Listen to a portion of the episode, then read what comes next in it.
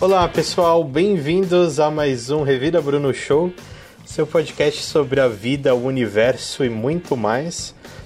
Hoje, diferente dos programas anteriores, um assunto um pouco mais sério, mas nada demais, uma discussão saudável sobre educação. Eu não sou educador, ainda não sou formado, se não sabem, eu sou estudante de letras. Ah, eu tenho formação em finanças, mas ainda estou estudando. Mas eu trouxe pessoas qualificadas para conversarem aqui comigo. Vou apresentar a banca agora sem mais delongas. Débora, novamente aqui no programa, bem-vinda de volta. Débora, se apresenta aí para o pessoal que ainda não te conhece. Olá, meu nome é Débora, eu sou professora da rede privada de Química, Física e Matemática. Estou também com a Indaiá. Indaiá, seja bem-vinda. Se apresenta para o pessoal. Olá, obrigada, Bruno. É, sou Indaiá, sou formada em pedagogia, pós-graduada em educação infantil, sou professora da rede privada e leciono atualmente para crianças entre 4 e 5 anos, que é a primeira etapa da, da educação básica, conhecida como a educação infantil. Estamos também com o Guilherme. Parece que sempre tem que ter um Guilherme nesse programa. sempre o Guilherme de Salsicha Nerd está aqui. Hoje estou com o Guilherme, meu amigão. Tudo bem, Guilherme? Se apresenta para o pessoal, seja bem-vindo aqui ao Revira Bruno Show. Muito obrigado, Bruno, pela recepção. É um prazer participar do, do Revira Bruno Show. É, meu nome é Guilherme, sou formado em Ciência da Computação, fiz um MBA em Gestão de Segurança da Informação, tenho uma pós-graduação em Matemática e Estatística Aplicada e agora estou cursando graduação em estatística, estatística full. Trabalho hoje no setor bancário na, com modelos estatísticos. Certo, eu falei que a minha banca era qualificada.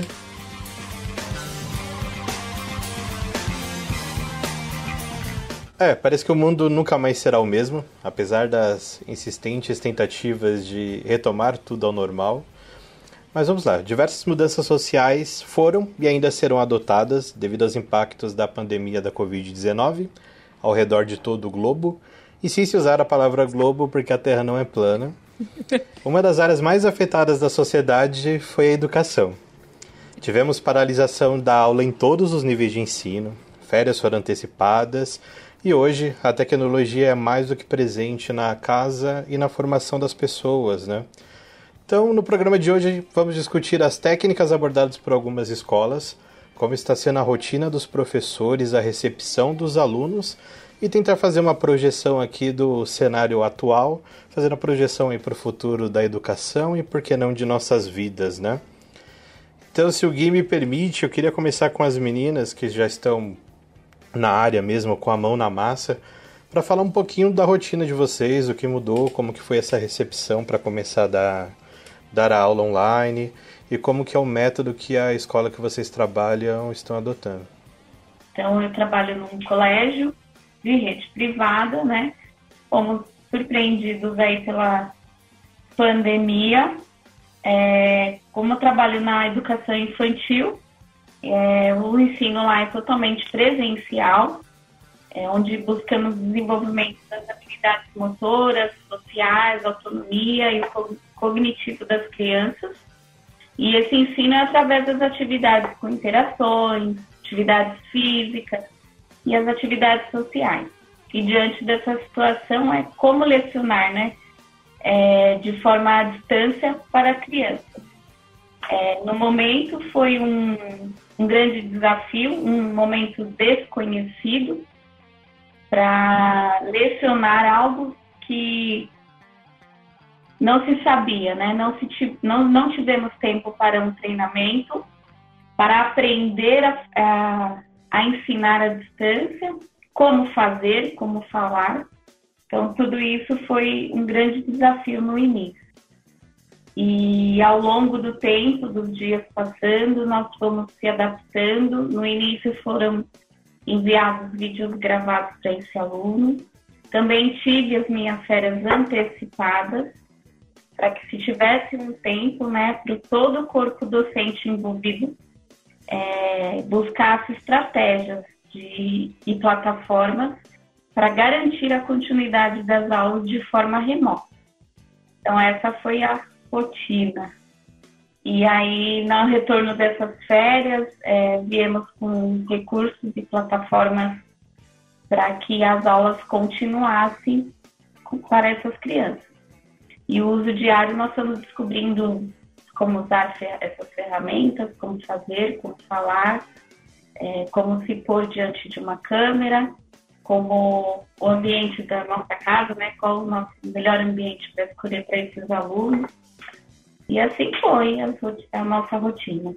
E ainda continua sendo um desafio, né? Cada dia a gente vai se familiarizando com as novas plataformas e esses novos recursos. E aí, Débora, como foi a sua situação? Bom, é, para mim, eu acho que é, foi um pouco mais fácil do que para Indaiá, porque eu dou aula apenas para o ensino médio. Então, eles já são maiores, eles já têm uma familiaridade maior com, com a, vida da internet e da tecnologia. Eles já têm autonomia né, de estudo sozinhos, então, quanto a isso, eu não tive problemas, mas eu tive bastante problemas, por exemplo, para dar aula de matemática e física, que tem muito cálculo. Então, eu não tinha lousa na minha casa e eu fiquei um pouco perdida, porque os alunos aprendem é, com resolução de exercícios e exemplos. Então, no começo foi bem difícil, mas aí eu desenvolvi um método gravando é, a folha do caderno e eu resolvendo exercício e falando. Então, no começo realmente foi bem complicado, mas até com uma conversa com os alunos, é, descobrimos aí uma maneira que eles conseguiam entender e também não fosse tão difícil para mim. Agora já nos adaptamos, tanto eu como professora quanto os alunos também. Também no começo eles tinham muita dificuldade de rotina de estudo, que adolescente, né, não é complicado. E aos poucos eles foram entendendo que era importante que essa situação ia demorar um pouquinho para passar e eles foram se adaptando. É, quanto ao modelo de aula, no começo, nós nas primeiras semanas nós demos aulas ao vivo, só que tinha muito problema com internet, é, com barulho da casa, com às vezes uma casa que tem apenas um computador e várias crianças tendo que estudar no mesmo horário. E aí, com uma conversa com os alunos, os pais e nós professores, decidimos que gravaríamos aulas. Então, hoje eu gravo a aula e eles assistem no, no momento que eles acharem melhor. Eu prefiro assim, porque eu posso gravar aula em qualquer horário e, e eles assistem também na maneira que fica melhor para eles assistirem. E aí eu tenho um período que eu fico disponível online para tirar dúvidas. E aí é, é assim que, que funciona hoje. Então, agora já trazendo o Gui para a conversa também, né?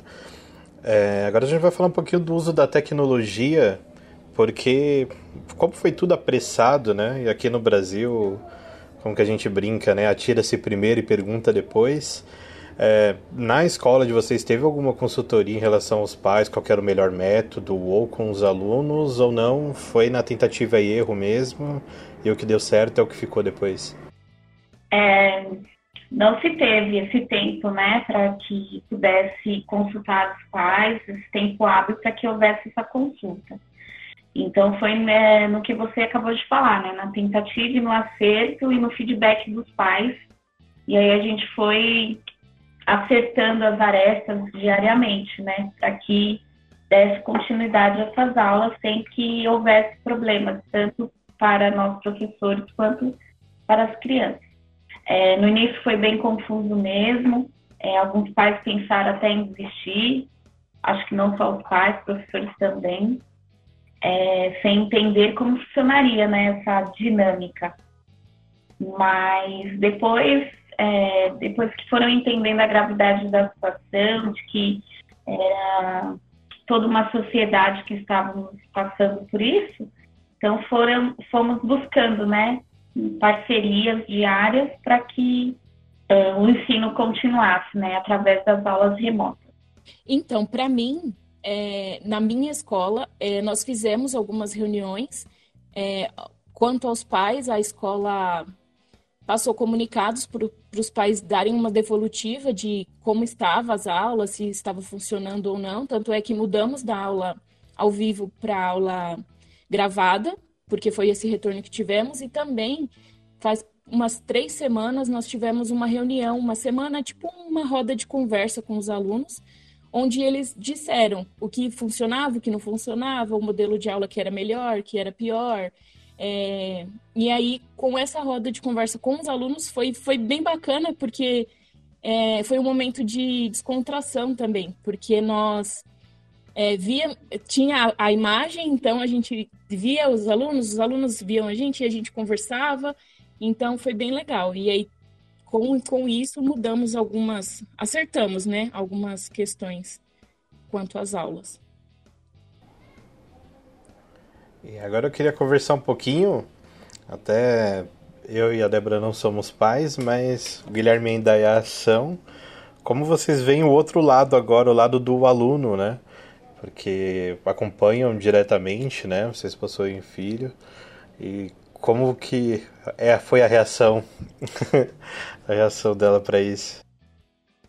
É, num primeiro momento, por ser professora, né, então é, compreender um pouquinho dos professores da, da minha filha, é, busquei formas de adaptar horário, é, um plano de estudo, uma rotina de estudo, né, e cobrança do comprometimento com as entregas, né, porque professores estão ali, preparam uma aula e fica aguardando esse retorno do aluno em trabalho, e-mails, né? Tendo para que eles possam ter o retorno do que foi apresentado para esse aluno.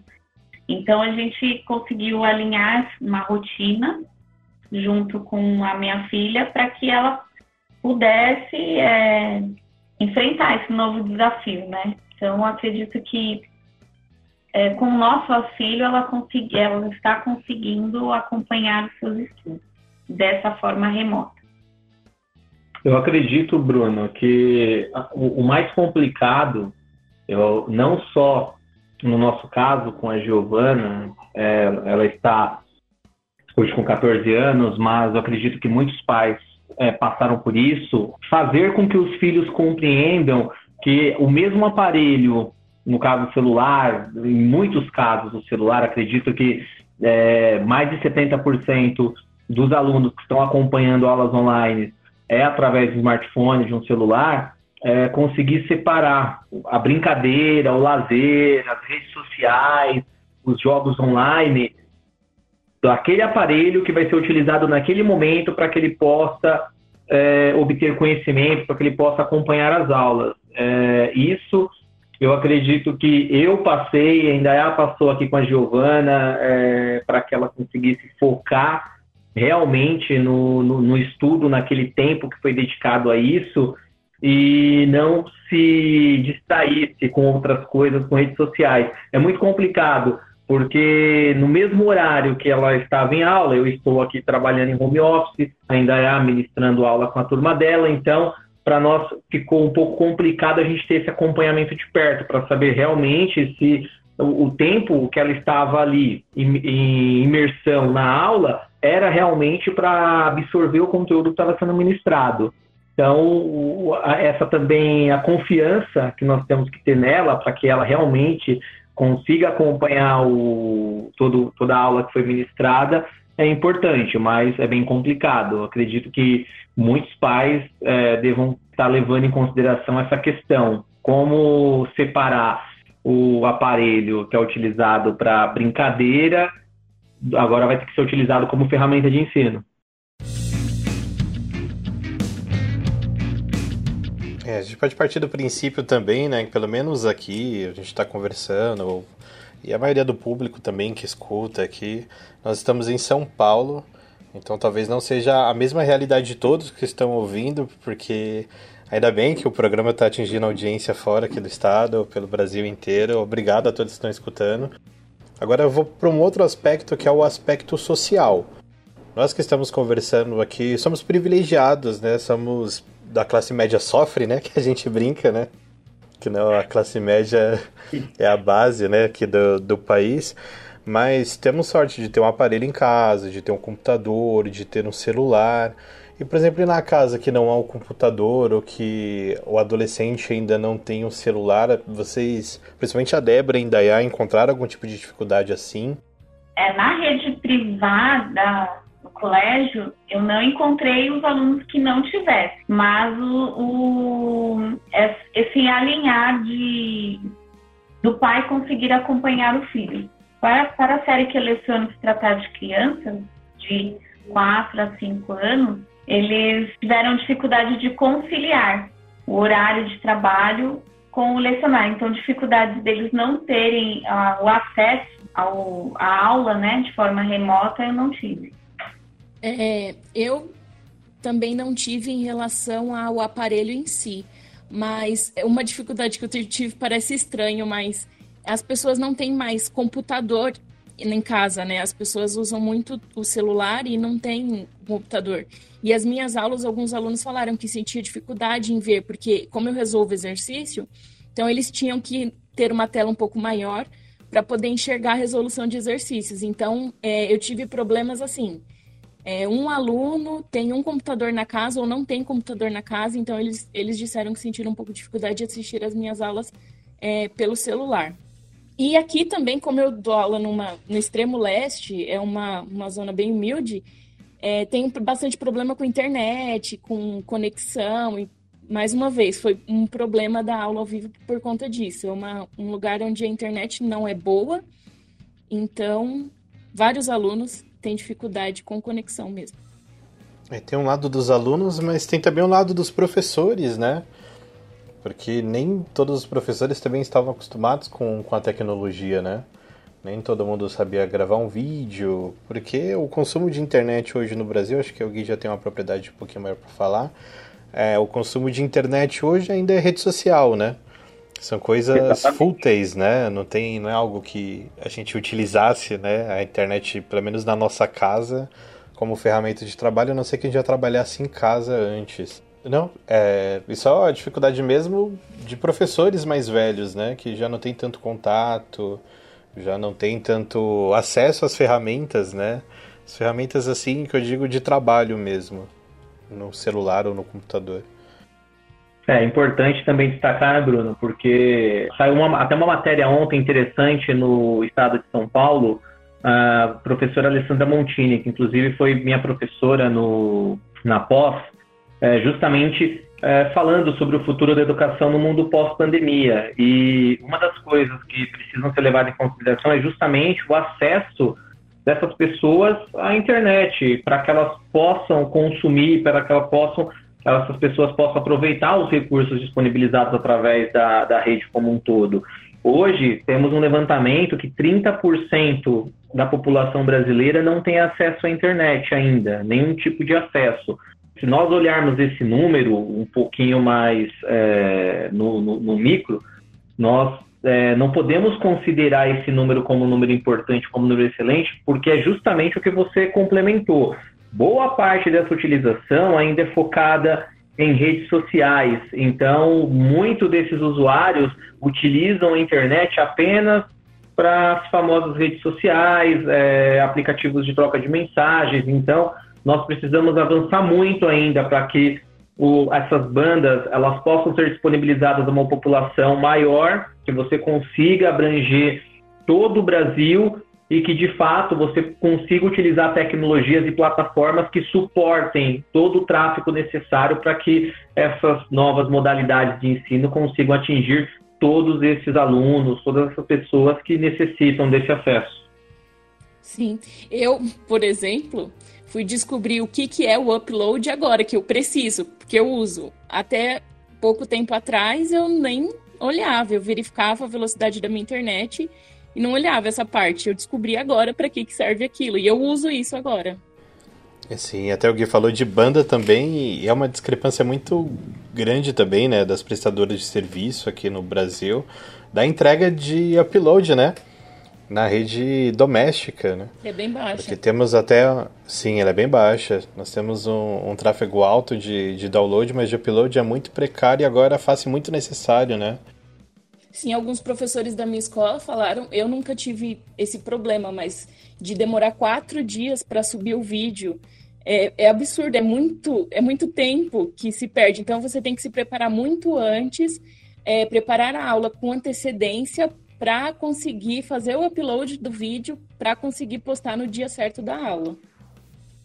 Eu até é, complemento esse detalhe do, do upload do vídeo, Bruno, que é uma situação que será necessário tanto os provedores de serviço quanto os desenvolvedores. Eu acredito que a comunidade como um todo vai ter que começar a repensar todos os seus sistemas, a sua troca de arquivos, como que eu posso melhorar a performance, como eu posso melhorar uh, esse tráfego na rede. Ninguém esperava, é, eu estava até comentando com a ideia um pouco mais cedo, que toda essa mudança, toda essa migração para o mundo online, para as plataformas online, elas, é, todo esse fluxo era esperado para daqui 10 anos, para que isso acontecesse em 10 anos. Em 2030, nós é, estaremos vivendo esse auge de conectividade que nós estamos vivendo hoje. Isso eu digo com relação ao tráfego que aumentou bastante na internet, sistemas que estão sendo utilizados. Então, todo esse universo ele precisará ser repensado para que ele suporte essa nova realidade, que realmente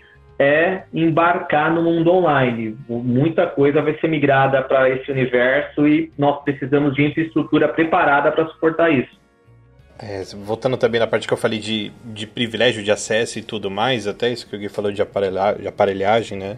E uso de recursos, uso de banda o governo, pelo menos aqui do estado de São Paulo, ele tentou uma alternativa diferente, né? Fazer o uso da rede pública de televisão, que é um aparelho que alcança, né, a maioria dos lares.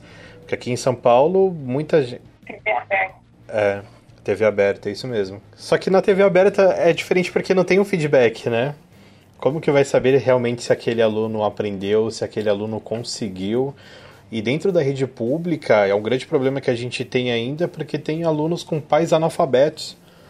Como que o pai acompanha o aluno nessa situação? Como que ele sabe se o filho errou ou acertou? É, é algo bem complicado mesmo, né? Pelo menos a gente que mora aqui em periferia tem as praças que a gente vê por aí. Os jovens estão na praça porque não tem internet em casa vão na praça para usar a internet da prefeitura. Imagina como que é um adolescente ficar em casa sem internet agora, recluso. É muito difícil, né? Com certeza. A internet virou algo básico, né, para a sobrevivência humana hoje em dia.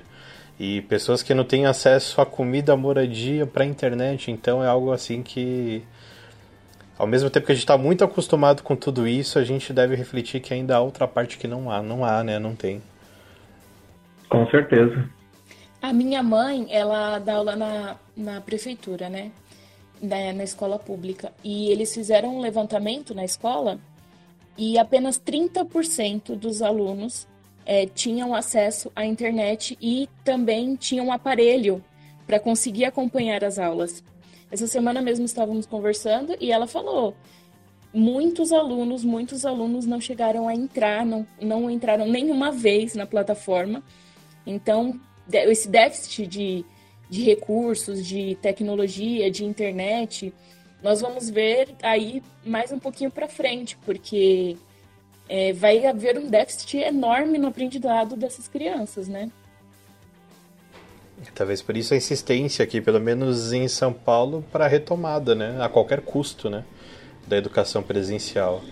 Então, ainda bem que a gente, a gente o plano desse podcast era ser gravado antes, mas ainda bem que a gente está gravando aqui na data, a gente até falou de matérias, então só para localizar o ouvinte, esse podcast está sendo gravado no dia 11 de julho.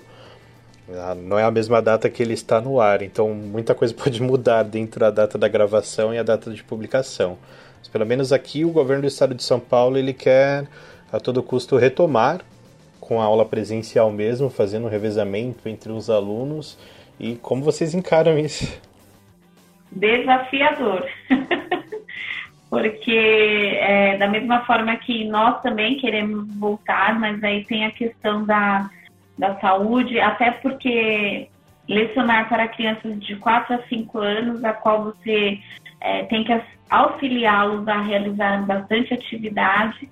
Então, é imaginar é, mesmo que for de forma de rodízio, né, esse retorno, com 10 crianças dentro de uma sala, é, sempre lembrando eles de, da higiene, da máscara, então é, é algo que ainda é mais, é mais um desafio em que nós vamos ter que aprender a lidar com isso. Então é, é bem assustador, né? Até o momento. Mas vamos ver né, o que nos prepara para o futuro. E até a parte da educação infantil tem a parte de alfabetização também, né? Sim. E eu não imagino como que alfabetizar com uma criança usando máscara. Por causa da oralidade, é importante ver o movimento da boca da criança, né? O movimento que ela está fazendo para falar. E como fazer isso de máscara já é um desafio. Exatamente. Já é um desafio com a criança sem a máscara, né? Sim. E eu acho que com a educação infantil tem outro, outra questão que é eu, eu sou formada em pedagogia, mas eu trabalhei pouco com os pequenos, né? Fui só na, na, no período de estágio. Mas eles, eles têm uma coisa de, de afeto, de carinho, de eles gostam de abraçar, eles gostam de, de interagir fisicamente uns com os outros e com os professores. Então eu acho que essa questão vai, vai complicar bastante, vai pegar aí, porque eles gostam e eles não têm a noção, eles são crianças, não dá para exigir nada deles, porque eles não têm maturidade para entender o que, o que, que acontece, o risco que eles correm. Então, eu acho que vai ser uma questão de, de contato físico entre eles e entre os professores e eles, é, vai ser bem difícil.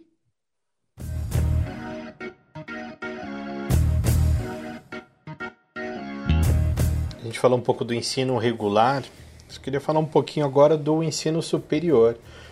Por experiência minha também, agora, estudando, eu tenho faço um curso que era semipresencial e terminei o curso totalmente online agora, né? Tem essa realidade. O Guilherme, que é um early adopter aí do, do ensino à distância, a Indaiá e a Débora também se formaram, né? Tiveram formação à distância. Vocês acham que no circuito universitário muda alguma coisa? Eu acredito, Bruno, que cada vez mais as instituições é, vão focar no ensino à distância. Isso é fato. Você consegue atingir uma massa maior de pessoas você consegue focar em, em, conteúdo, em produção de conteúdo para você disseminar. Com certeza é importante nós termos, é, mantermos os métodos presenciais, mas online, o ensino à distância, ele veio para ficar. Então, é uma nova realidade e nós, como, como alunos, ao consumirmos esse conteúdo, vamos ter que nos adaptar nessa nova realidade. Eu acredito que essa mudança ela é permanente. A tendência é só aumentar. Eu era eu eu tinha uma certa resistência em acreditar no ensino à distância, mas me deparei numa situação que ou seria a distância ou nada. Então eu fui do ensino à distância e quando eu engajei tive uma outra visão. É, e é como o Guilherme falou, eu, é, cada vez está mais crescendo, né? Então, esse ensino à distância veio para ficar mesmo e mudar, né? Propor é, possibilidades para aqueles que não podem estar tá saindo de suas casas todos os dias para estudar, né? Então, a distância ele, ele é, é, muito mais flexível na questão do tempo, né? De, da localidade, dos custos. Então, eu acredito que é um futuro aí promissor, não só para o nível superior, mas para todas as outras séries aí da educação. É, eu tenho uma experiência de ensino presencial, eu tenho duas faculdades, dois cursos é, que eu fiz presencial, que eu fiz química e eu fiz cosméticos também presencialmente. E eu fiz pedagogia à distância, achei excelente, não tenho o que dizer, aprendi muito. Lógico que o ensino à distância exige muito mais disciplina e muito mais tempo de estudo do que o presencial, mas é, agora eu tranquei esse semestre, eu tranquei meu curso de matemática, que faltava um semestre, porque realmente eu, por conta também da, de todo o processo de, de pandemia, que exige muito mais tempo de trabalho, então eu não estava conseguindo conciliar as duas coisas, mas eu senti muita dificuldade em algumas algumas disciplinas, algumas matérias de cálculo, eu senti muita, de muita dificuldade e eu achei que eu não ia conseguir aproveitar o curso de maneira que eu deveria aproveitar e eu tranquei. E eu acredito que no ensino superior é, deve se tomar um pouco mais de cuidado, porque, por exemplo, eu fiz química e é um curso muito prático. É, eu ia muito para o laboratório e eu não sei como fica essa parte no ensino à distância. Então, acho que no ensino superior, quanto também é, a gente sabe que eles estão, o ensino médio está caminhando aí também para o ensino à distância, tem que tomar um pouco de cuidado, porque algumas, algumas disciplinas, algumas matérias precisam sim do ensino presencial. Eu não sei como uma pessoa se forma, por exemplo, em química, que eu posso falar que eu fiz, é, à distância. Não sei. Eu acho um pouco complicado. O ensino à distância deve ser repensado também. A gente pensa, a preocupação é por sucateamento da, da educação, né? O, ter o acesso é bom, é democrático, né? O, o ensino à distância possibilita muita gente a, a ter o acesso à educação, mas eu penso também na, na qualidade, né? Como que vai ser a, como que a pessoa realmente está absorvendo, como que vai ser o teste para saber se a pessoa realmente está aprendendo ou não, como que vão ser esses profissionais, porque principalmente no circuito universitário, as relações pessoais são muito importantes, né? Você já conhece alguém que trabalha na área, você já tem um networking, à distância isso ele trava muito. Eu estava lendo até matérias de alunos que estão matriculados em em escolas de, de administração e negócios nos Estados Unidos, como Harvard, Princeton, e muitas pessoas desistindo porque não valeria a pena concluir o seu ensino à distância, porque o que valeria ali mesmo é realmente o networking, é conhecer pessoas, conhecer os professores, fazer relações que vão possibilitar a vida futura profissional. Isso eu acho que impactaria muito. O contato ele é necessário nessa situação você tem uma turma fechada, você vai se formar, você vai conhecer as pessoas quando vai colar grau. Que relação interpessoal teve? Então, acho que além do sucateamento da educação, acho que vai ter também um sucateamento na qualificação dos profissionais que vão para o mercado. E outra coisa que eu queria colocar na discussão é justamente isso. Com o ensino à distância, o que vamos fazer com todos esses professores que estão se formando hoje, nesse semestre, no próximo e no outro? Como que ficará essa relação? Principalmente aqui no ensino público do estado de São Paulo, a gente já vê uma dificuldade de inserção de novos profissionais. Realmente partiram para a rede privada, mas como vocês encaram que vai ser isso? O cargo de professor realmente vai ser uma profissão ameaçada? Eu acredito que sim. Não, nós não vamos ter é, plataformas para absorver todos esses professores que estão se formando. É, por isso que é importante a, a qualificação, que você consiga absorver outras competências, agregue outras habilidades para você poder mostrar um trabalho diferenciado no, no, no, mercado de trabalho como um todo. Isso acredito que com certeza fará diferença no, no momento da contratação de um professor para que esse professor consiga ser inserido no mercado de trabalho. É, eu acredito que pelo menos os professores da, do ensino básico é, não vão sentir dificuldade, sim. Lógico que agora, imediato, assim, sim, vão sentir dificuldade, sim, porque é, estamos em um momento complicado. Mas passando-se essa fase difícil, acho que não, da rede básica, né, do ensino básico, porque hoje nós vimos que a aula presencial, o professor é realmente necessário, é, ele é importante, lógico que nós estamos ministrando essas aulas de maneira melhor que nós podemos, que encontramos, mas nada como a sala de aula, a troca da sala de aula. E eu acredito que os alunos menores, adolescentes e crianças, eles não têm maturidade para estudar à distância. Então eu acho que isso não vai mudar. Vai, vai voltar a ser presencial e tudo, mas o ensino superior, sim. Eu acredito, porque um professor de ensino superior, ele consegue dar conta de muitos alunos, muito mais alunos do que do que se fosse numa sala de aula. Então, o número de alunos que ele pode alcançar é maior.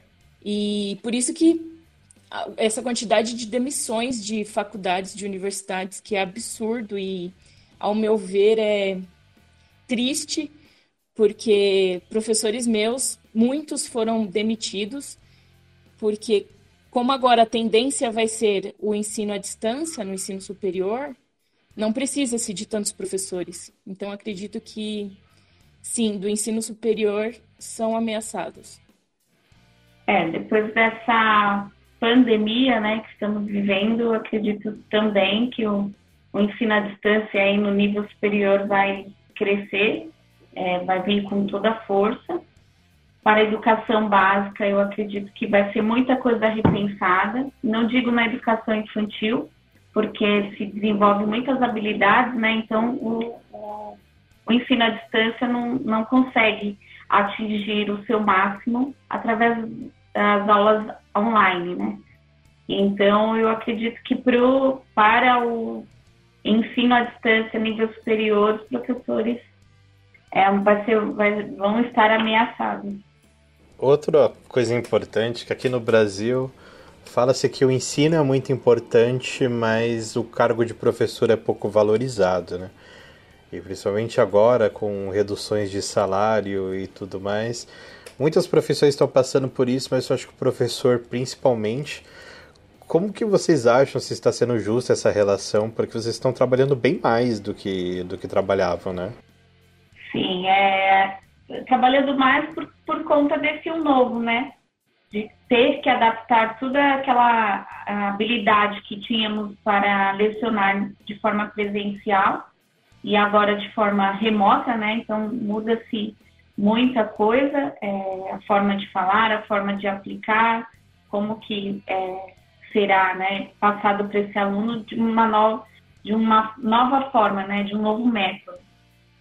Complementando o, o que ainda colocou, Bruno, é uma coisa que eu observei todo esse período de transformação que, acontecer, que aconteceram nas aulas que ela ministrou, principalmente na preparação do conteúdo, porque hoje os professores, principalmente no caso dela, lá na, na escola onde ela leciona, eles tiveram que sair de simplesmente pegar a apostila, apontar para a câmera do celular, mostrar para o aluno, olha, é, é isso, isso e isso. Eles tiveram que aprender a desenvolver, no caso, utilizando ferramentas, é, é, exatamente, plataformas, de você ter que criar conteúdo, desenvolver conteúdo para que você conseguisse prender a atenção do aluno, para que o aluno ele consiga absorver, participar da aula e consiga sair com, com o máximo de conteúdo, de aprendizado ali. Então, em casa com o, o que nós comentamos há uns tópicos atrás, justamente da, do, da necessidade de você aprimorar como que fica o cenário dos professores que não têm conhecimento, que são pouco aversos à tecnologia. É, foi fundamental esse desenvolvimento, essa preparação principalmente para quem da conseguisse desenvolver essas aulas. Hoje é, é, gratificante observar as primeiras aulas que ela ministrou e o que ela está apresentando hoje. É um salto muito grande, muito grande mesmo, de, de profissionalismo, de, de trabalho que foi feito em cima desse conteúdo. É, você tinha comentado da desvalorização, né, Bruno? Então, acredito que depois dessa pandemia, é, hoje os pais, uh, todos os envolvidos, né? Nesse, nesse momento que nós estamos passando, é, acredito que um pouquinho ali terá uma nova visão do, da importância do professor na sala de aula para o aluno.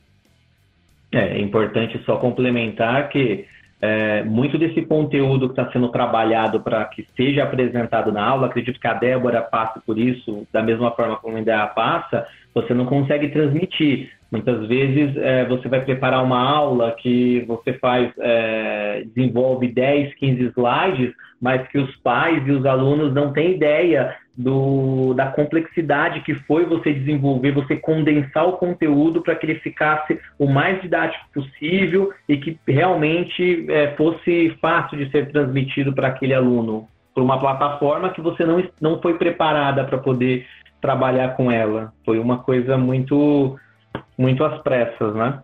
Foi muito rápido, realmente. Foi no susto e, e vamos lá, e, e aí foi uma coisa foi louco no começo, porque a gente não sabia de nada e foi, foi no empurrão mesmo e foi. É, só para complementar, eu acho que os professores, de modo geral, já estão acostumados a trabalhar mais, porque as pessoas não, não têm muito essa noção, mas todo professor, ele trabalha mais que o horário dele de aula. Então, se eu dou aula das sete e meia a meio-dia e cinquenta, eu não trabalho só naquele período. A maioria das pessoas, das profissões, elas vão à empresa, trabalham aquele momento, chegam em casa e acabou o trabalho. Mas o professor não, o professor tem que preparar a aula, porque eu acredito que nenhum professor entre na sala de aula sem ter lido o conteúdo antes, sem ter preparado alguma coisa antes. Então, nós temos que preparar a aula, nós temos que corrigir prova, nós temos que preparar as provas, preparar atividade, corrigir essas atividades, fechar nota. Então, isso demanda um tempo enorme. As pessoas não têm muito essa noção do quanto nós, professores, trabalhamos em casa. E agora, com toda essa situação, aumentou muito mais esse trabalho, porque eu não vou simplesmente preparar a minha aula como eu preparava antes. Agora eu tenho que tomar todo um cuidado de do, das dúvidas dos alunos, porque eu, ao preparar a minha aula e ao dar a minha aula, eu preciso pensar nas possíveis dúvidas que os alunos vão ter e já sanar essas dúvidas no vídeo. Então, eu não, como a gente não tem mais a troca, porque na sala de aula o, o aluno teve uma dúvida aqui, uma dúvida ali, a gente já vai é, trabalhando naquelas dúvidas no decorrer da aula. Mas para preparar uma aula onde eu tenho que pensar em todas as dúvidas possíveis dos alunos, eu tenho que pensar no, no, no que, como ele pensa, em como ele assiste aquela aula, é, fora que temos que nos preocupar em, em ser dinâmicos, em de vez em quando fazer uma gracinha, uma piadinha ali para o aluno não dormir. Eu tenho que pensar também que não tem só minha disciplina para estudar, ele tem uma série de outras matérias para estudar também. Então, é, o cuidado nessas aulas tem que ser muito grande e realmente, como o Guilherme falou, é, acho que todos os professores tiveram uma evolução grande, porque no começo tudo era novo.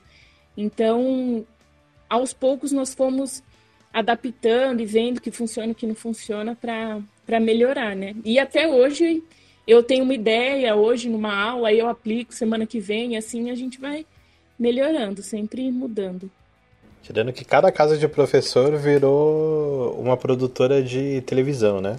Ah, sim. É. Porque já tem que preparar, tem que montar a gravação, tem que se preocupar com o cenário, tem que se preocupar com quem vai aparecer ou não. Quem tem bicho de estimação já é um outro cuidado que tem que tomar. Fora quem tem que aprender a editar um vídeo, a cortar, fazer uma produção mesmo, realmente foi um muito trabalho agregado aí no processo, né? Nós temos que nos preocupar com a hora que o carro do ovo passa, porque isso é, é, unânime de todos os professores. Passou um carro vendendo ovo assim na, na rua no momento, e cachorro late, o vizinho, como está em casa também, vai fazer reforma na casa e fica batucando a tarde inteira. É um momento complicado. Isso quando a internet resolve não funcionar naquele dia. Exatamente. E o Ares resolveu latir agora. É, só porque vocês falaram dos externos, né? Ai, os meus alunos já se acostumaram com a minha cachorrinha latindo. Eu falo, gente, é a minha cachorrinha, tá bom? E continua a aula, porque se toda vez que ela latir, toda vez que acontecer alguma coisinha, eu ter que gravar de novo, porque eu já tive que gravar aulas de 10 minutos, porque eu não sei editar. E eu tive que gravar a aula toda de novo porque o cachorro latiu. Então, hoje eu estou mais flexível com essa questão. E a Nina, além de participar das aulas da Débora, ela também já participou de programas aqui do Revida Bruno Show. Sempre com seus gemidinhos e choros. Aí é questão de como professora. Eu sempre acho que os pais deveriam. Aí o Guilherme e a Indaya poderiam falar mais eu não sei como os pais ajudam os filhos na questão de, de dúvidas, de ensinar, de pôr, de ter disciplina, de horário e tudo mais. Essa questão que você falou, Débora, é... eu até coloco na questão até da, no meu caso que eu tenho alunos que são de, de 4, 5 anos, então precisam de um responsável ao lado, né? Então, é, no início, muitos não sabiam como se comportar ali no momento da câmera, né? Porque era a minha câmera, mas as câmeras dos outros alunos. Então, eles não tinham noção do que eles estavam falando do lado do aluno poderia ser ouvido por outras famílias também, né? Sim. Então, é, é esse, essa, como a Bruna, a gente abordou é, também, foi essa falta de, de treinamento, né? Porque nós não tivemos e os pais também não porque é, de repente numa tecnologia é diferente, né, deles estarem no WhatsApp de família, em que eles estão falando tudo e eles já se conhecem. Diferente do meio do ambiente escolar, onde eles estão, né, com famílias que cada um tem uma cultura diferente, uma forma de pensar diferente. É, algumas famílias falam de um jeito com, com o filho e outras acabam entendendo que não deveria ser falado daquela forma. Então é esse essa esse novo momento onde os pais também tinham que aprender a. Acho que no dia... hoje eu já não tenho mais esse problema. Que no dia a dia eles foram é, é, vendo que as outras famílias tinham, ouviam o que eles acabavam falando, e às vezes, muitas das vezes não eram tão agradável naquele momento da aula, né? Então eu, eu, acredito que com a participação, a, a, a programação de rotina e do aprender novo é que eles vão sanando aí esses, essas pequenas arestas. Sim, foi um período de adaptação para todo mundo, né? Para os pais também. Eu acredito que também para que os pais acreditassem, né, que realmente daria certo. É, algumas pesquisas aí que foram divulgadas na, na mídia, muitos pais estavam resistentes, que realmente não acreditavam que o, o ensino à distância nesse período ele seria efetivo. Tanto que o Bruno deve ter acompanhado, vocês devem ter acompanhado, que em alguns lugares, em algumas instituições, falam-se em repor essas aulas. Sim. Não, não, não considerá-las como aulas efetivas, né? Sim, que é absurdo, né? Porque eu Exatamente. estou trabalhando e muito, a Indaiá está trabalhando muito em casa. Então, por isso que é complicado. Hoje não foi feito um trabalho, uma preparação para que a gente possa avaliar cada escola precisou se virar do, do, do melhor, da melhor maneira possível para que conseguisse passar o seu conteúdo. E não houve, por exemplo, é, um, um, consenso, não foi feito nenhum tipo de trabalho conjunto das instituições, das escolas, para que tivesse um direcionamento. Eu ia falar que como isso vai se comportar nos próximos meses, nos próximos anos, é, é, a pergunta a ser feita. Como, qual, quais serão os efeitos colaterais que nós teremos disso, desse, desse não preparo que nós não tivemos no momento de, de, de, poder trabalhar, de poder decidir como e de que forma nós abordaríamos o, o ensino à distância nesse período. Eu acredito também que, que alguns pais e até professores achar, não sabiam o tempo que isso ia durar muitos falavam assim, ah, daqui um mês tudo volta.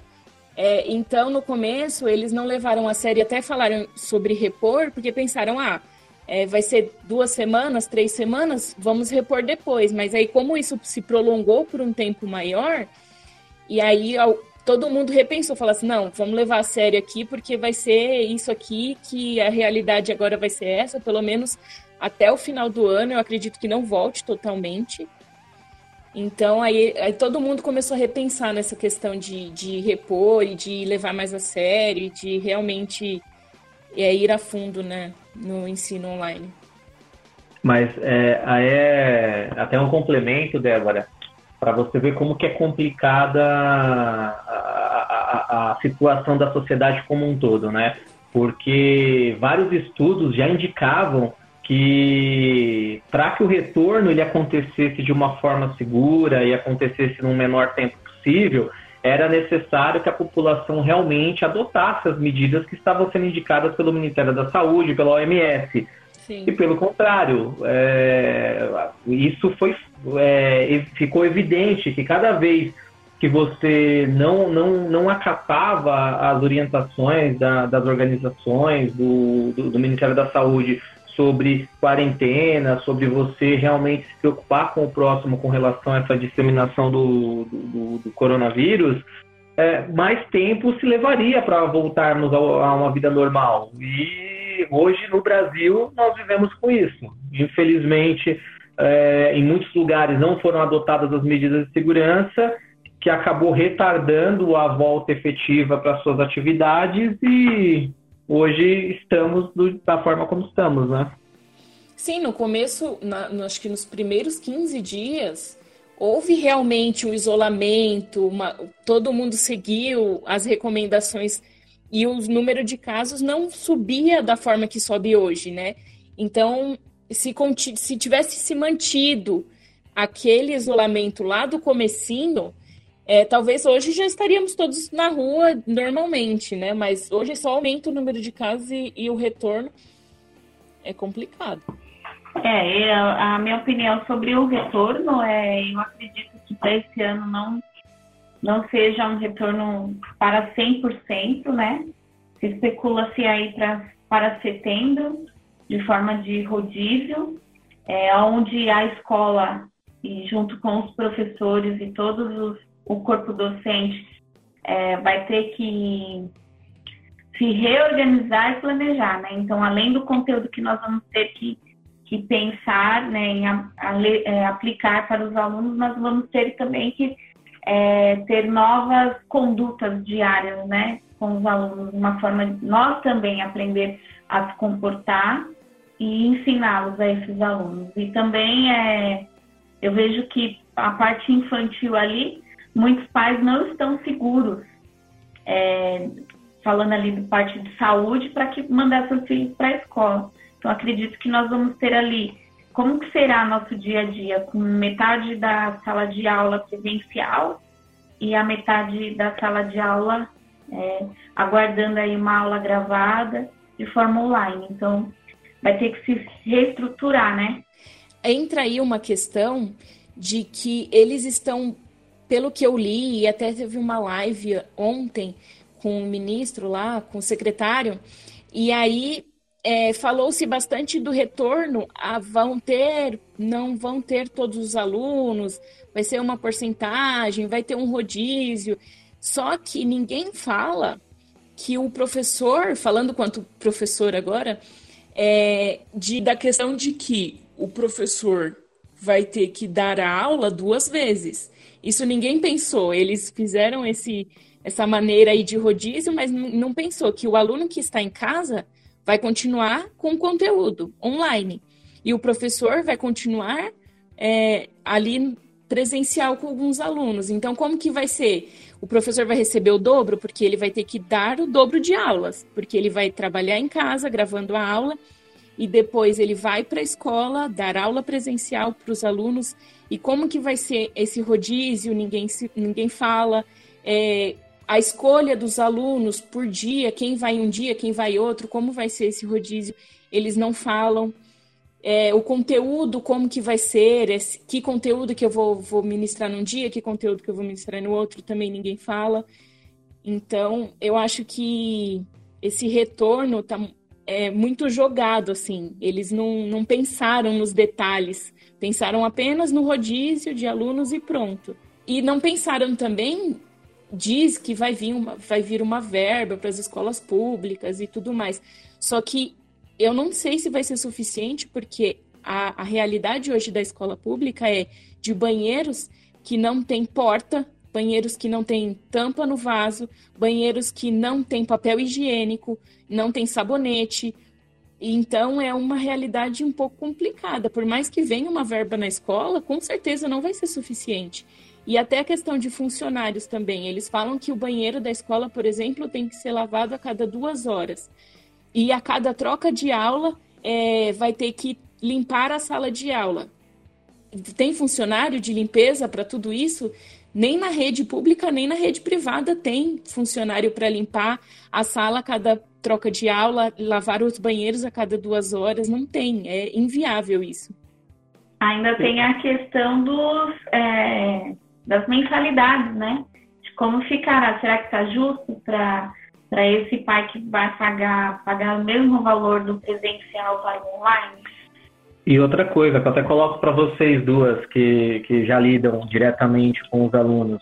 Hoje, você, quando ministra o conteúdo presencial, você tem todo, todo um planejamento, toda a programação do, da, das matérias que são ministradas, da aula, das atividades. Agora, quando você estiver trabalhando, por exemplo, nessa espécie de rodízio, é, como, que vai, é, como que vai funcionar, por exemplo, nas, nos casos em que o aluno ele não conseguiu absorver o conteúdo direito no vídeo e vai precisar de suporte no momento presencial? Como que vai ficar esse delay, esse atraso que provavelmente vai acontecer na, processo de ensino. E outra, nós estamos falando, é, acredito eu, no processo privado, onde no privado realmente nós temos de fato as aulas online sendo ministradas com o conteúdo sendo passado. E na pública, se hoje nós temos é, diversos déficits com relação ao ensino à distância, com para que você possa ministrar online, como que vai ficar no rodízio? Será que o professor vai ser sobrecarregado nas aulas presenciais para que ele possa passar o conteúdo que ele tem que passar naquela aula presencial e ainda ter que fazer o, a revisão daquilo que foi passado no online? Isso será que não vai regredir o ensino como um todo no Brasil? Sim. Eu acho que como é, a educação, no modo geral, no Brasil, é tudo muito incerto, muito jogado. É, ninguém fala realmente como que vai acontecer. É, mais uma vez, como eu falei, eles estão muito preocupados em distanciamento, em colocar um aluno com uma distância de um metro para outro, mas ninguém falou até agora, eu não li nada sobre realmente como vai ser o ensino em si, como que vai ser esse processo de, de aprendizagem do aluno, como que vai ser é, o ensino online presencial, ninguém fala sobre isso. E é isso que me preocupa, porque eles estão preocupados com o aluno voltar para a escola. Mas será que vai ser bom para ele? Vai ser bom para a aprendizagem dele voltar para a escola? Não sei até que ponto vai ser. É, e além do retorno, estamos no mês de julho, 11 de julho, não temos ministro nem da educação, nem da saúde em seus postos. Então, que a gente costuma dizer que a crise da educação não é uma crise, né? Parece que é um planejamento forte para que isso aconteça. Realmente, não é nesse podcast que vamos conseguir responder essas perguntas, né? Infelizmente. Gostaria de ter a solução para todo mundo, mas infelizmente não dá. Mas são problemas que a gente tem que fazer as pessoas pensarem, né? Até para o ouvinte, eu sei que é um assunto bem diferente do que foi abordado no programa até agora, mas realmente eu quero trazer esse tipo de conteúdo para a gente divulgar isso, né? Conversar com pessoas que estão dentro da área, que estão sofrendo esses problemas, que vêm de perto a, a batalha, a luta constante de como que é educar. E eu espero que o recado fique dado aí para todo mundo. Realmente pense um pouco mais, pense no próximo está retomando tudo, a economia está voltando, a educação parece que vai voltar, pelo menos aqui em São Paulo, mas não temos ainda uma cura para a doença, então muito cuidado se tiver realmente esse retorno. Pense na sua casa, pense no seu filho também. Cuidados redobrados, porque parece que tudo voltou ao normal, mas não, né? A doença ainda está aí. Com certeza.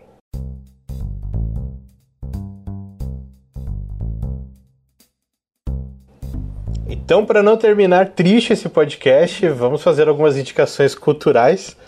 Não quero que ninguém fique com depressão, longe disso. vamos falar de coisa boa, vamos falar de conteúdo, que afinal esse é um podcast que gera conteúdo para as pessoas.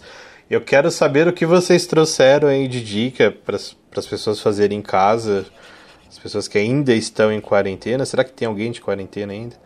Eu estou. Eu também. Espero que muitos estejam. A, a Giovanni, então, ela não sabe nem o que é o sol nascer na rua. Vou começar, então. A minha indicação cultural, eu trouxe um filme, é uma comédia romântica, então, para dar um pouquinho de risada aí no nosso momento de, de descanso. É um filme, chama Jackson Celular Sem Filtro. É um filme bem interessante, ele aborda um, o assunto da dependência das pessoas com seu smartphone, né?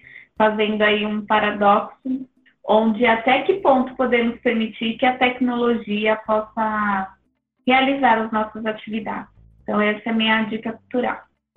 Repete o nome, por favor. É Jaxi, um celular sem filtro. Certo, vai ficar também na descrição aqui do programa. Como eu não gosto de ser o último, eu já vou dar então as minhas recomendações. Primeiro, eu quero indicar um quadrinho. Ele é um quadrinho independente. O autor dele é Brão Barbosa, o nome dele é Reparos. E como a gente falou de professor aqui, ele é um quadrinho que trabalha ali a questão do mestre, daquela pessoa que acredita em outra, que reconhece um talento. Ele conta a história da Eunice, é ali uma adolescente que tem uma família que tem uma padaria. E a Eunice ela não tem jeito nenhum para trabalhar nessa padaria, ela gosta mesmo de mexer com máquinas. E o sonho dela é ser engenheira elétrica. E ela conhece alguém que acredita nesse sonho e ajuda ela a se transformar ali de, de uma herdeira de padaria a uma grande engenheira no futuro. É um quadrinho muito bonito, é uma obra nacional independente, a gente tem que valorizar isso. Vale a pena. Então, se você é assinante do Kindle Unlimited ou do, do Amazon Prime e tem acesso ali aos livros do Prime, ele está gratuito. Então, é uma chance boa aí. Se você quiser comprar, ele custa apenas R$ 9,67, pelo menos é o preço da data de hoje.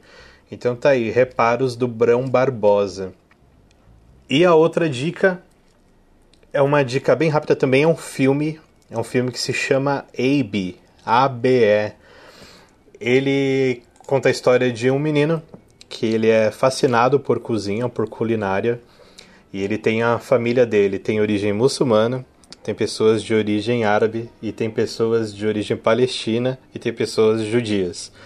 E o pai dele ainda é ateu, ou seja, é uma bagunça na casa dele, todo jantar de família é uma confusão. E através da comida ele consegue fazer a união ali dos membros da família. É um filme com significado bem bonito, é bem alto astral, é bem good vibes, apesar de ter as discussões ali de religião, do que é certo, do que é errado discutir ou não. E ele é uma produção brasileira e estadunidense. Ele é protagonizado pelo Noah Schnapp, nome engraçado dele, é o menino que faz o Will Byers do Stranger Things. É um bom ator, levou bem o papel e também tem a participação do seu Jorge, participação inusitada aí. Se você quer ver Opa. o seu Jorge atuando falando inglês, tá aí a dica. Abe é um filme do ano passado. Bacana. É, eu vou indicar duas séries que têm livros e eu ainda não li, está na minha lista. A primeira é Nada Ortodoxa. É uma série. É, eu achei ela incrível pela diferença cultural. Eu acho muito interessante assistir coisas assim e ver uma cultura totalmente diferente da nossa. Então é um choque de cultura mesmo.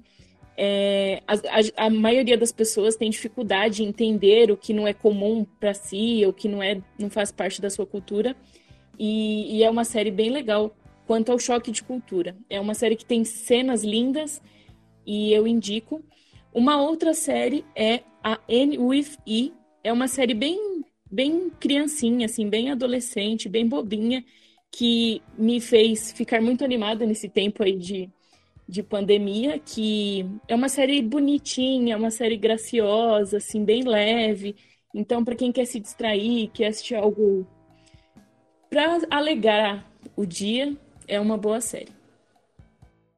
Bom, eu quero indicar um livro já bem antigo, mas que eu achei sensacional, quem não teve oportunidade de ler, leia, que é A Revolução dos Bichos, de George Orwell. Esse livro é sensacional, a abordagem que o autor faz. Esse livro ele foi escrito é, em plena Segunda Guerra Mundial.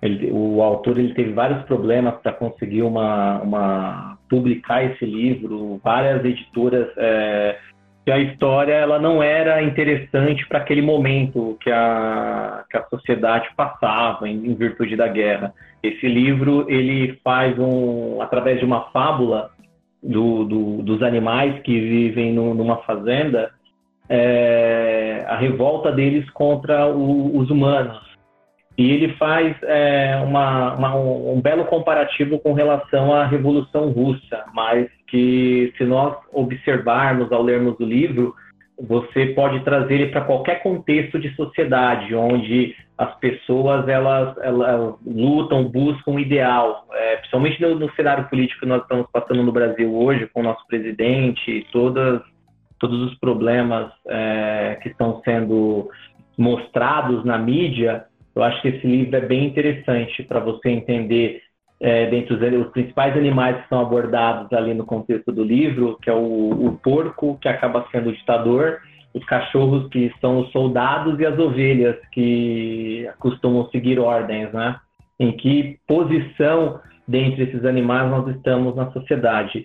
E também complementando o livro, eu indico também um disco antigo, o Bruno sabe que eu gosto bastante de velharia, que é o álbum Animals, do Pink Floyd. Eu acredito que é um excelente casamento esse livro e realmente poder degustar a sonoridade do álbum Animals. Eu acredito que o Pink Floyd estava bem inspirado ali, a banda como um todo, apesar do Roger Waters realmente ter tomado para si a parte de composição, a ideia do álbum, que inclusive esse álbum é inspirado no, na Revolução dos Bichos, nesse livro que eu mencionei e ele traz grandes clássicos aí, a, a Pigs, Dogs, Chip, então é um ótimo, é um ótimo álbum, eu recomendo para que vocês possam curtir aí nesses últimos dias de pandemia, que acredito que serão os últimos.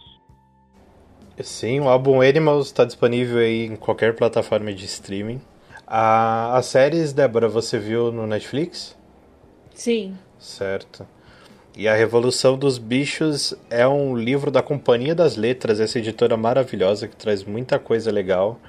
Pode confiar nos conteúdos dela, assim, de olho fechado. Ela sempre traz materiais maravilhosos que realmente fazem pensar. É uma editora que também traz muito quadrinho, muito quadrinho que eu leio são deles. E é isso aí, Companhia das Letras me contrata. Show. E, então é isso, pessoal. Muito obrigado pela participação. Indaiá, seja bem-vinda aqui a retornar para a gente discutir mais sobre educação e outros assuntos aí da vida. Dê o seu recado final. É, só tenho a agradecer, né? Eu acho que é muito válido a gente estar tá compartilhando esse, esse momento que nós estamos vivendo, né? Um momento tão atípico, não só uma parte da sociedade, sim, como um todo, né? É, mundial, um problema mundial. Então, foi muito válido né, é, ouvir, compartilhar né, as informações, falar um pouquinho e ouvir também as experiências da Débora, do Guilherme, é, o ponto de vista né, de cada um neste momento tão difícil. Então, eu agradeço muito a participação e espero o próximo. Também agradeço, Bruno, a participação, foi bem legal. Primeiro podcast que, de fato, eu, eu participo e realmente eu só tenho a agradecer o conteúdo que foi apresentado, tanto pela Débora quanto pela Indaiá, bem enriquecedor, são temas que são bem importantes. É, acho que nesse, nesse momento é importante que todo mundo faça exame de consciência, realmente comece a, pensar no próximo, como as suas ações elas podem prejudicar quem está do seu lado, podem gerar algum tipo de ação com aquela pessoa que está próxima a você. É, acho que esse é o, o principal recado. É, faça para os outros aquilo que você gostaria que fosse feito para você. Se for coisas boas, com certeza o retorno ele é sempre em dobro, né? E estou à disposição. O, o Sempre que precisar para participar, pode contar comigo, Bruno. Imagina, eu que agradeço a participação e convidar aí outro dia com um assunto menos denso, menos sério, para a gente poder falar besteira também. Mas muito obrigado, Gui. Obrigado novamente, Débora. Já virou conhecida aqui do ouvinte. Muito obrigado pela participação. Dê seu recado final. Eu que agradeço pelo convite. É um assunto que deve ser debatido, que deve ser conversado. É, então, muito obrigada pela oportunidade e também quero dizer para os ouvintes que cuidem-se, não deixem de se cuidar, por favor. É, não é porque estamos retornando às nossas atividades que quer dizer que está tudo bem. Não está tudo bem ainda. O número de casos vem aumentando, então, por favor, se cuidem. É, não deixe de, se, de usar máscara, de lavar as mãos, de chegar em casa, tomar banho. Tome os cuidados devidos, porque agora é cada um cuidando-se de si da melhor maneira que conseguimos. Então, é, vamos retornar, mas vamos retornar com, com atenção e com cuidado. Só complementar, Bruno, que a Débora falou, é as pessoas se conscientizarem, né? Nós, professoras que também ensinamos os alunos é, um pouquinho aí sobre o coronavírus, do que é a pandemia, e que nós não estamos só trabalhando as letrinhas das palavras, né? A gente também quer que essa conscientização atinja todas, é, todos da família, né? Então, acho que quanto antes a gente se cuidar, se precaver, é, mais rápido será o nosso retorno. Então é isso, pessoal. Recado dado, como eu costumo dizer até lá no, no FNP também, cuide de você mesmo, cuide dos próximos. Não é momento de egoísmo, é realmente momento de pensar em todo mundo. É algo que não é fácil, principalmente no estilo de sociedade que temos mas não quero terminar esse programa denso, apenas cuide, cuide dos outros. Muito obrigado pela, pela audiência de vocês.